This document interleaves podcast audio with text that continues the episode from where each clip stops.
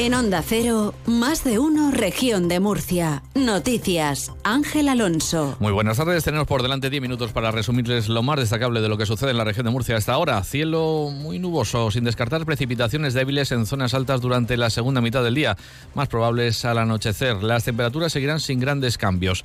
Eh, para esta jornada se esperan 20 de máxima en Cartagena y Caravaca, 23 en Lorca, 16 de máxima en Yecla y 22 de máxima en la ciudad de Murcia. Además, hoy hay aviso amarillo por fenómenos costeros, que estará activado hasta medianoche. Se esperan vientos del noreste que llegarán de 50 a 60 kilómetros por hora, fuerza 7 y olas de 3 metros de altura.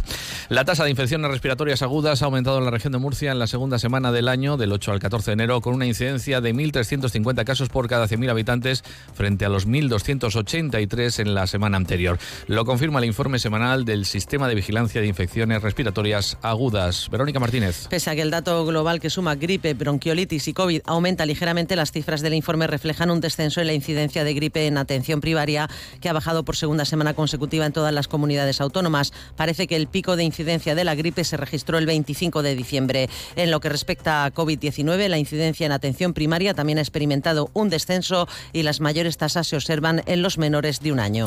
Hablamos ahora de sucesos. Una riña entre los miembros de dos familias en el barrio cartagenero de Los Mateos termina a tiros. Varias llamadas a la policía alertaron de la reyerta. Un hombre y una mujer explicaban a los agentes de la policía local de Cartagena que se personaron habían sido agredidos y que al intentar huir y refugiarse en su domicilio habían escuchado disparos. Los agentes hallaron en el lugar restos de proyectiles procedentes de armas de fuego, así como daños por los impactos en varios vehículos aparcados en la zona. La policía ha identificado a cinco personas como implicados en un presunto delito de homicidio en grado de tentativa, según el concejal de Seguridad Ciudadana de Lorca, José de Cartagena, José Ramón Yorca. Fruto de la riña entre dos familias de etnia gitana por unas cuestiones amorosas entre eh, miembros de ambas, de ambas familias lo que empezó eh, con una fuerte discusión acabó eh, con, el enfrentamiento de, componentes de ambas familias. Se está investigando la posibilidad de que se utilizaran en dicha reyerta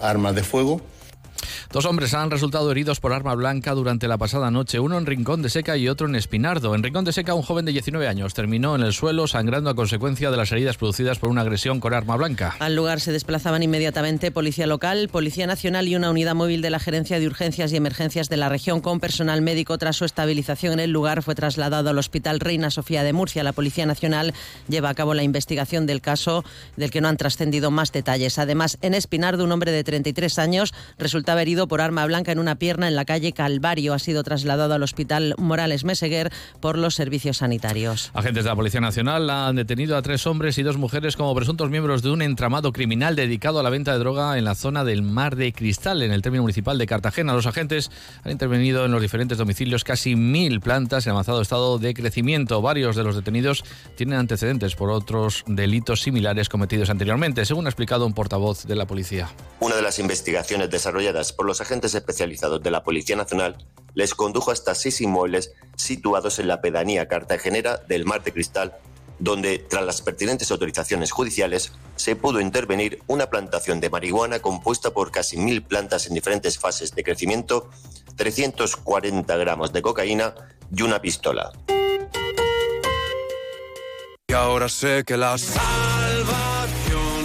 Abre los ojos a un viaje extraordinario por la región de Murcia hacia tu propia mirada. En 2024 el año jubilar de Caravaca de la Cruz llega a ti en lugares conectados por senderos de cultura, naturaleza y fe. Caravaca de la Cruz 2024, año jubilar. Creer en lo extraordinario. El presidente de la Comunidad Autónoma, Fernando López Miras, ha presentado Oportunidades, el nuevo plan de apoyo a la juventud para el periodo 2024-2027 en la región que extiende la edad de los jóvenes beneficiados hasta los 40 años.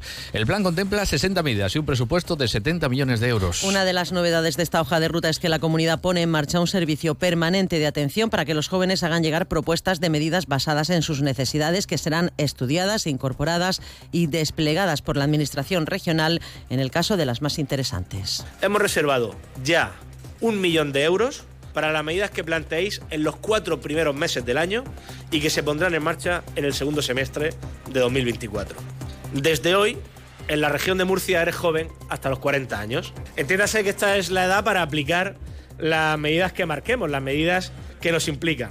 los 40 años. Oportunidades va a arrancar, este plan va a arrancar con 60 medidas y un presupuesto de más de 77 millones de euros para 2024.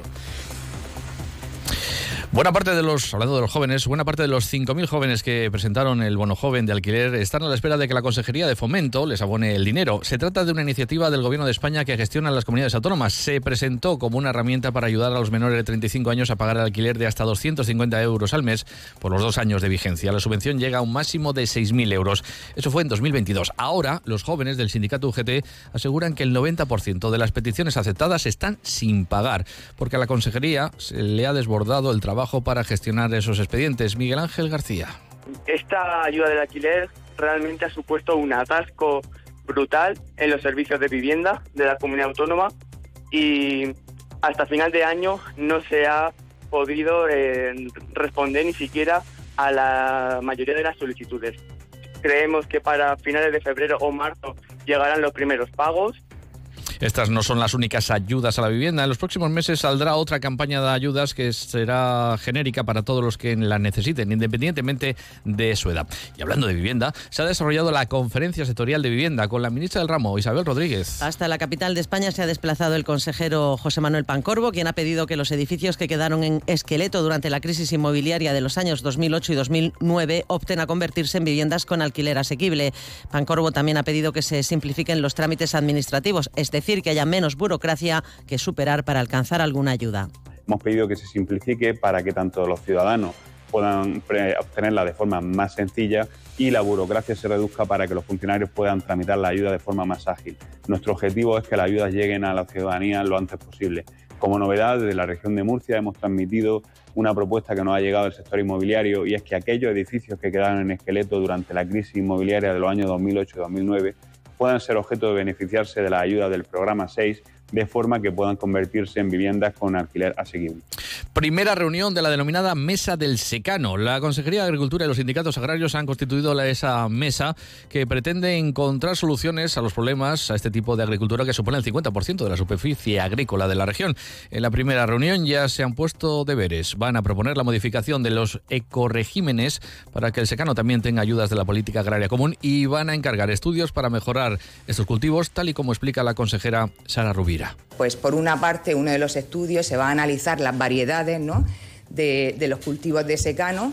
Eh, que va a ayudar siempre también eh, para marcar la línea de trabajo que se tiene que seguir. los, estudios se le hemos encargado eh, a, Limida.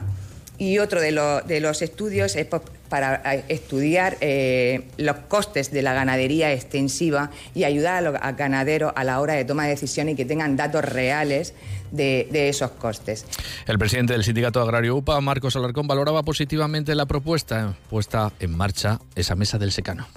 Y que realmente su importancia vendrá determinada por las conclusiones que alcance y por las medidas que adopte y por los apoyos que preste a ese territorio que mm, es un lugar inhóspito en la región de Murcia para desarrollar la agricultura y la ganadería, el secano de la región de Murcia es un secano eh, con muchas más dificultades que los secanos de otros territorios de la región.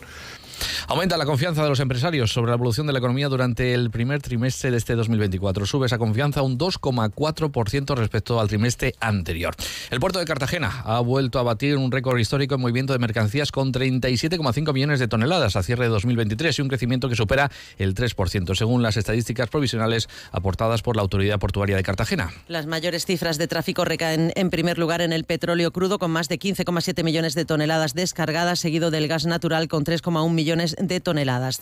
Por cierto, hablando del puerto de Cartagena, el juzgado que investiga las presuntas irregularidades que se habrían cometido en la adjudicación de contratos por la autoridad portuaria durante el mandato de Yolanda Muñoz y Antonio Sevilla ha acordado ampliar por seis meses el plazo de instrucción. Esta ampliación se debe a la ingente cantidad de documentación aportada a la causa y a que está pendiente la práctica de diligencias que además pueden dar origen a la necesidad de realizar otras. Y un total de 640 opositores, personas, están convocados para examinarse el próximo domingo para optar a 32 plazas ofertadas por el Servicio Murciano de Salud en cuatro categorías de personal estatutario. Hasta aquí esta información regional. Que pasen un buen día y buen fin de semana.